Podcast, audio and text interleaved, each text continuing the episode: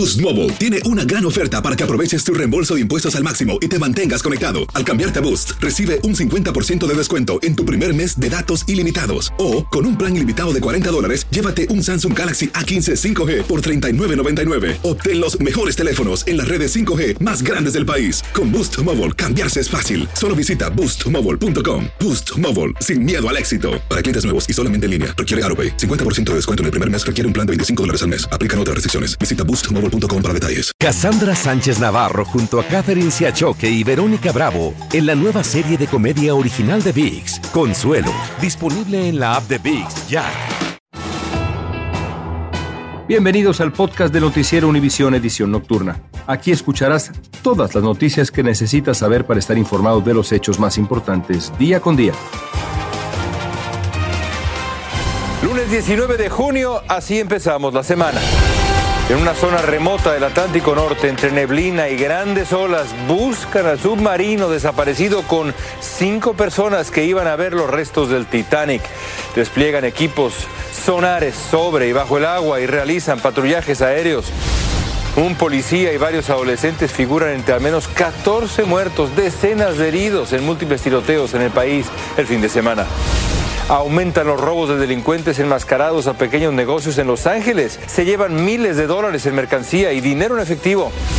La escandalosa derrota ante Estados Unidos le costó el puesto al entrenador de la selección mexicana, Diego Coca. Jaime Lozano dirigirá al seleccionado mexicano en la Copa Oro como entrenador interino. Comienza la edición nocturna. Este es Noticiero Univisión Edición Nocturna con León Krause y Mike Interiano.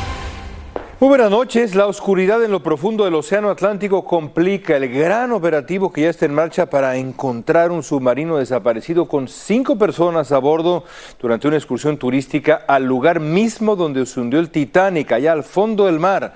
La búsqueda avanza poco a poco en el Atlántico Norte a unas 900 millas de la costa de Estados Unidos entre olas de seis pies, baja visibilidad, neblina. Patrullajes aéreos, boyas y equipos de sonar forman parte del gran despliegue de recursos para encontrar a la pequeña nave y a estas personas. Guillermo González tiene lo último de este caso. El Titan o Titán se perdió en el Atlántico Norte anoche a las 9 y 13. Desde entonces no se sabe nada del sumergible. La angustiosa búsqueda se desarrolla en la superficie marina y también en las profundidades. Ya hay al menos dos aviones de la Guardia Costera estadounidense y dos más de sus homólogos canadienses. Uh, uh, los guardacostas tienen dos aviones C-130, un equipo de comando y los canadienses tienen otros dos aviones. También se unirá otro C-130 de la Guardia Nacional de Nueva York. El Titan tiene una capacidad para un piloto y cuatro pasajeros. Puede sumergirse hasta 4.000 metros, es decir, unos 13.123 pies Pesa algo más de 10 toneladas y puede abastecer de oxígeno y provisiones a sus cinco tripulantes hasta por 96 horas. Mm, puede haber habido un fallo, lógicamente mecánico. Me inclino más para un fallo electrónico que para un fallo mecánico. Es más fácil eh, que por eh, todo en estos momentos es casi electrónico y yo me inclino a que hayan tenido un fallo eh, electrónico. La compañía esta de Ocean Gate Expedition no son unos novatos. Hoy la compañía Ocean Gate, fabricante del sumergible, dijo en un comunicado, Estamos explorando y movilizando todas las opciones para traer de regreso a los tripulantes de manera segura. Nuestra prioridad son los ocupantes del sumergible y sus familias. Estamos trabajando en el seguro retorno de los ocupantes. La Guardia Costera estadounidense dijo que se trata de una labor titánica, porque el sumergible se encuentra en un área muy remota del Atlántico Norte, a una profundidad que podría ser de 13.000 pies. Por supuesto, la pregunta, Guillermo, es qué se sabe, qué podemos saber de la salud de estas cinco personas. Claro, León, es la pregunta que todos nos hacemos esta noche y la respuesta es absolutamente nada. Hasta ahora no existe ninguna información acerca de cómo se encuentran el piloto y los cuatro pasajeros del Titan o del Titán. Su búsqueda y rescate es una verdadera carrera contra el reloj debido a que el submarino solo cuenta con 96 horas de aire y mecanismos de supervivencia. Ojalá sobrevivan. Qué angustia hay quien dice que están en el fondo del mar, literalmente. Gracias, Guillermo. Estaremos muy atentos.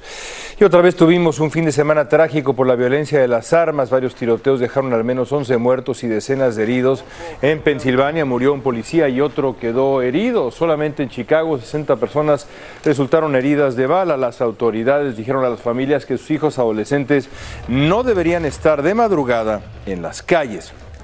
Hay mucha inseguridad en, en todas partes está aumentando la inseguridad, debe haber más control de las armas.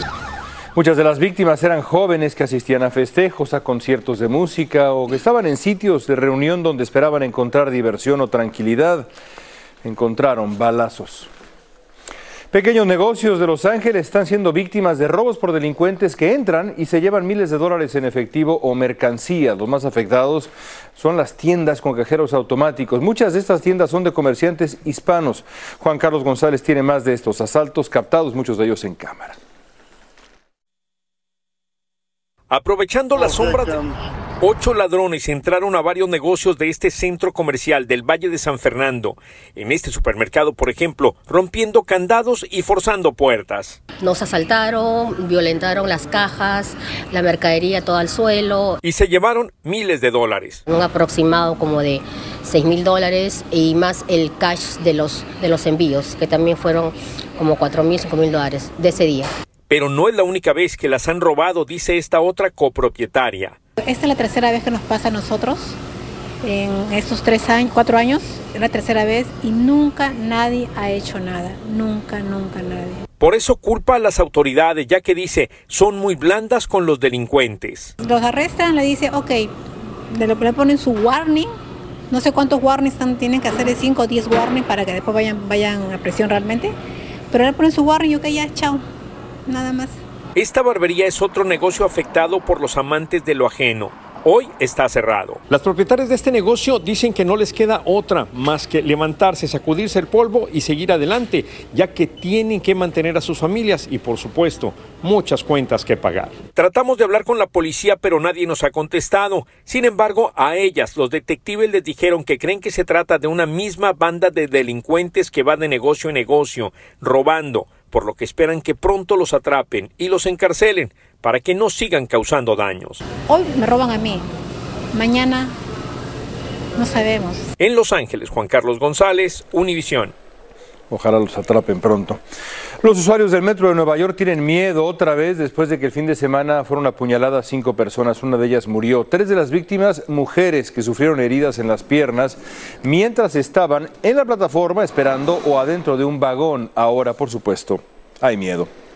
Ese es un problema muy serio y pues yo creo que la policía hace su parte, pero no puede estar como detrás de cada persona. Entonces uno como persona tiene que tomar sus precauciones. Las autoridades buscan a un sospechoso de los ataques a las mujeres. La policía dijo que los arrestos de personas con objetos cortantes en el metro han aumentado casi 60% en lo que va del año en comparación con el 2022. Desde hace años los médicos usan el índice de masa corporal para determinar si un paciente tiene un sobrepeso que puede afectar seriamente su salud. Pero ahora la Asociación Médica Estadounidense está cuestionando el uso de esa medida y todo porque la norma se estableció respecto a la masa corporal, pero no tomó en cuenta a ciertas minorías, como los hispanos, por supuesto. Fabiola Galindo tiene más para ustedes. Es la controversia más reciente alrededor del índice de masa corporal o IMC, una medida médica que descifra la grasa del cuerpo en función de la estatura y el peso de personas que puedan sufrir de obesidad. Nos dicen si la persona está en un promedio adecuado para su edad para su género y nos dice un número calculado. Ahora la Asociación Médica Americana señala que el IMC se basa principalmente en datos recopilados de poblaciones blancas no hispanas y aunque está significativamente correlacionado con la cantidad de masa grasa en la población general, la asociación dijo pierde previsibilidad cuando se aplica a nivel individual. Algunos médicos no están sorprendidos. Por eso lo más importante en este momento es considerar una manera holística, por ejemplo, lo que es la circunferencia de la, de la, grasa abdominal, que nos puede decir mucho más información que lo que es el índice de masa corporal. Pero El doctor Sandoval ha participado en otros estudios sobre la obesidad y asegura que además la medida es controversial por otros motivos. Hay personas que van al gimnasio mucho entonces tienen muchísimo peso basado en su músculo. Pero cuando lo comparamos y hacemos la calculación en su talla y peso, van a ser obesos. Y esas personas no son obesas la Asociación Médica Americana urge a los expertos en salud que incluyan otros factores para esta medida que sirve a la hora de recetar medicamentos para perder peso. La asociación advierte, sin embargo, que las personas de raza no blanca no deben ignorar su cifra o número de índice de masa corporal. Deben utilizarlo, sin embargo, de manera personalizada. Se deben medir además niveles de colesterol y otros en la sangre. En Nueva York, Fabiola Galindo, Univisión. Estás escuchando la edición nocturna de Noticiero Univisión.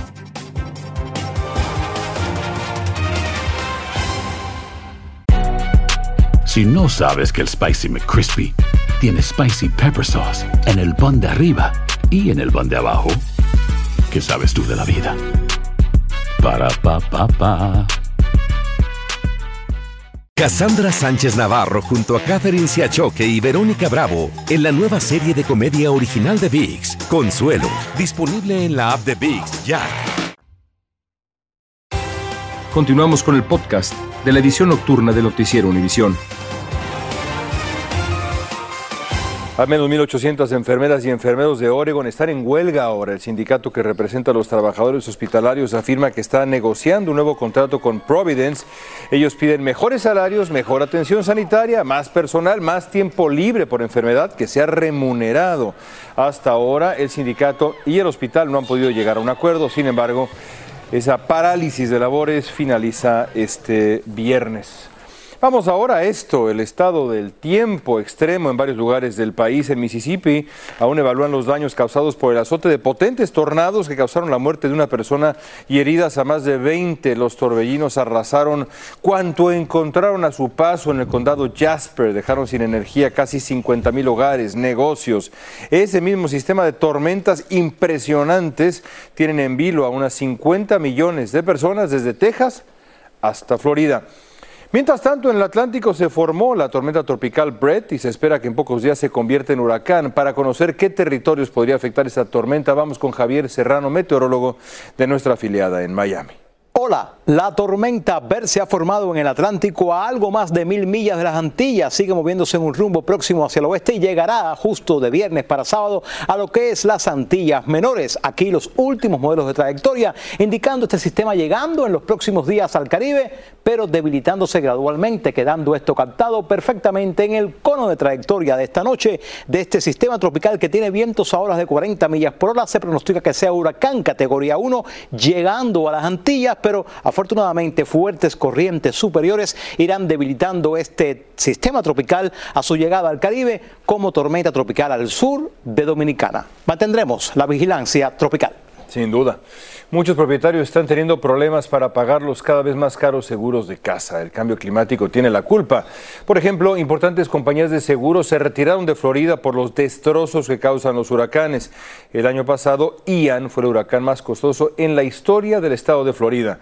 Lo mismo pasa en California, pero allá por los incendios forestales. Chicago evalúa diferentes alternativas para brindar refugio y otro tipo de apoyo a los solicitantes de asilo que siguen llegando de una u otra manera a la ciudad.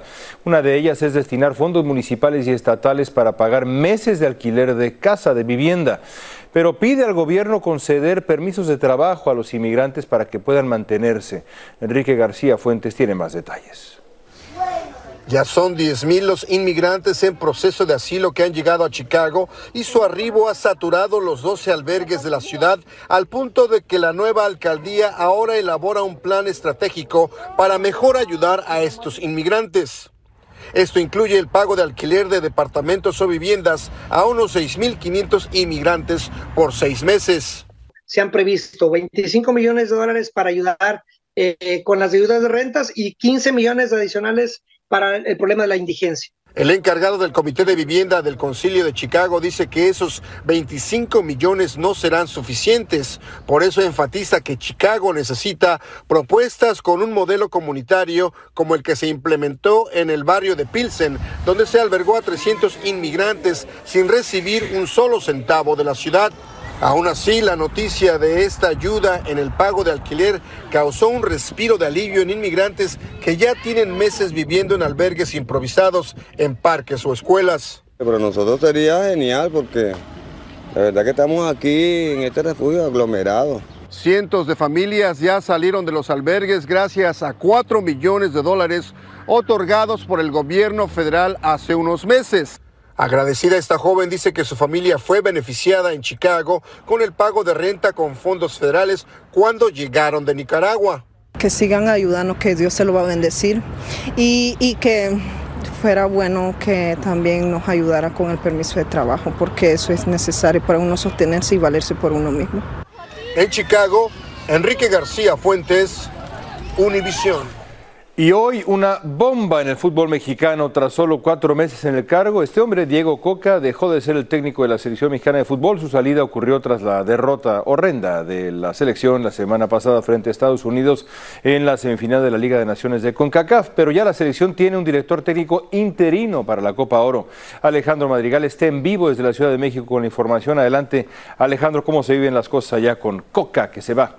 Gracias, León. Mira, pues ni el triunfo de ayer ante Panamá de nada sirvió después de esa dolorosa derrota, esa goliza que nos propinó Estados Unidos a la selección mexicana de fútbol. Ese habría sido el detonante para que hoy el argentino Diego Coca esté fuera de la selección mexicana de fútbol. Lo anunció Juan Carlos Rodríguez, quien también lleva poco tiempo al frente de la Federación Mexicana de Fútbol. Dijo que Coca se podía perder, pero no de la manera en que se hizo y que también eso llevó también a fraccionar al equipo mexicano De ahora en adelante, quien se hace cargo de la selección del Tri será Jaime Lozano, el exfutbolista que también es ídolo en México y que también ganó una medalla de bronce en los Juegos Olímpicos de Tokio en 2020, cuando él también condujo al Tri a uno de los mejores escenarios que se ha visto del fútbol mexicano. Ahora lo que se espera es justamente eso previo al Mundial que se desarrollará aquí en México en 2026 es que se pueda llegar al famoso quinto partido como se hizo en la Copa del Mundo de México 1986. Ese es el sueño que tenemos. León. Pues sí, ese sueño que se ve complicado. Gracias, gracias Alejandro, pero bueno, paso a pasito. En otros temas, Estados Unidos y China se comprometieron a estabilizar sus muy deteriorados lazos durante una visita crítica a Pekín del secretario de Estado de Estados Unidos, Anthony Blinken. Se reunió, como vemos ahí, con el presidente chino Xi Jinping. El mandatario chino se declaró satisfecho con los progresos eh, de las conversaciones, pero según declaró Blinken, el gigante de Asia, China se negó a reanudar las comunicaciones directas entre militares. Esto era una prioridad de Estados Unidos. Un juez federal ha ordenado al expresidente Donald Trump y a su coacusado Walt Nauta, su ayudante personal, que guarden silencio sobre las pruebas entregadas a la defensa en el caso de los documentos clasificados. El abogado especial Jack Smith pidió al juez que impidiera a Trump y a Nauta revelar material presentado en la fase de descubrimiento del juicio. Los acusados no se opusieron a la petición de Smith. Continuamos con el podcast de la edición nocturna de Noticiero Univisión. La OTAN ha decidido por ahora no invitar a Ucrania a unirse a esa alianza militar. El jefe de la OTAN, Jens Stoltenberg, dijo que no invitarán formalmente a Ucrania en la cumbre de la alianza en julio y que los Estados miembros tienen que acordar cuándo es el momento adecuado para el ingreso de los ucranianos que siguen bajo ataque de Rusia. Recientemente la OTAN invitó a Finlandia y Suecia a unirse a la alianza militar. En Perú, el peor brote de dengue registrado en el país podría crecer aún más. Esto se debe al desarrollo del fenómeno climático conocido como el niño, que se espera que provoque lluvias muy fuertes que van a aumentar el riesgo de inundaciones en toda esa región. Hasta el momento se han registrado más de 146 mil contagios, 248 personas han muerto ya. Migrantes de Guatemala, El Salvador, Honduras y Nicaragua ya pueden solicitar citas para presentar peticiones de asilo y otros programas para emigrar a Estados Unidos de forma legal. Están solicitando sus citas a través de la plataforma conocida como movilidadsegura.org. En Guatemala y en Colombia funcionará como prueba un plan piloto de seis meses para tratar de estabilizar la migración de manera legal. Al menos 14 muertos y cientos de damnificados dejó el azote de un ciclón en Río Grande do Sul, en Brasil. Socorristas rescataron en botes y helicópteros a varias personas que quedaron atrapadas en medio de grandes inundaciones que estamos viendo ahora. Muchos damnificados se han refugiado en instalaciones deportivas al aire libre mientras la gente sigue alerta ante posibles deslaves por estos terribles aguaceros. Vaya imágenes. Gracias por escucharnos. Si te gustó este episodio, síguenos en Euforia, compártelo con otros, públicalo en redes sociales y déjanos una reseña. Hacer tequila, Don Julio, es como escribir una carta de amor a México. Beber tequila, Don Julio, es como declarar ese amor al mundo entero. Don Julio es el tequila de lujo original, hecho con la misma pasión que recorre las raíces de nuestro país. Porque si no es por amor, ¿para qué? Consume responsablemente. Don Julio Tequila, 40% alcohol por volumen, 2020. Importado por Diageo Americas, New York, New York. Cassandra Sánchez Navarro junto a Catherine Siachoque y Verónica Bravo en la nueva serie de comedia original de VIX, Consuelo, disponible en la app de VIX ya.